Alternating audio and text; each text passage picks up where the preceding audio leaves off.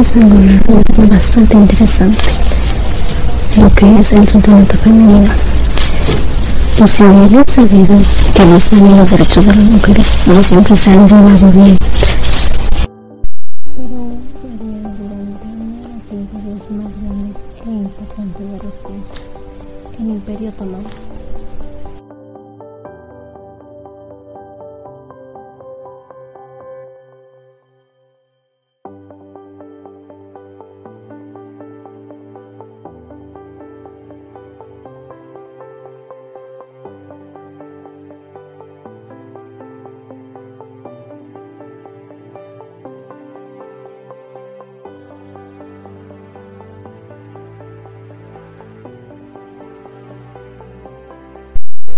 Es el segundo gran imperio mediterráneo, solo después del bizantino romano en su momento, con máxima expansión dominando las, dominando las fronteras persas.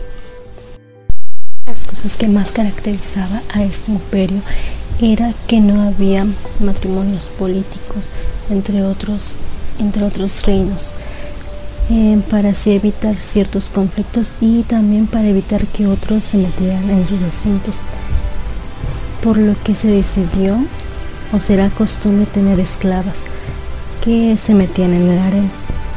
Pero, no pero algunas de ellas llegaron a tener un gran impacto político y militar.